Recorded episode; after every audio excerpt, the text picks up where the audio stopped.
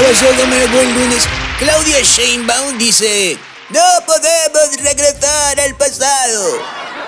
Lo que yo tengo duda ahí es, ¿lo dice determinada a no hacerlo o lo dice con la impotencia de que por más que quiere Morena, aún no pueden regresar al pasado que tanto añora?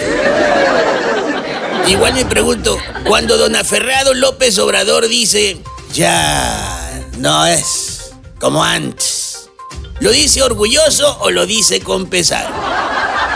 Porque eso de volver a los trenes, al centralismo y a, y a todos los demás fantasmas de antes, pues no es ni avanzar ni transformar, es más bien descomponer. Ay, no, ¿qué es eso? Para López Obrador es una gran idea darle de brochazos variopintos al país y decir que lo está transformando.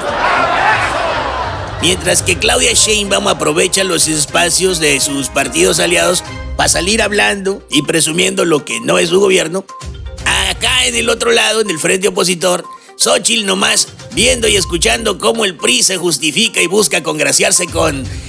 Eh, así es, absolutamente nadie quien los quiera pelar.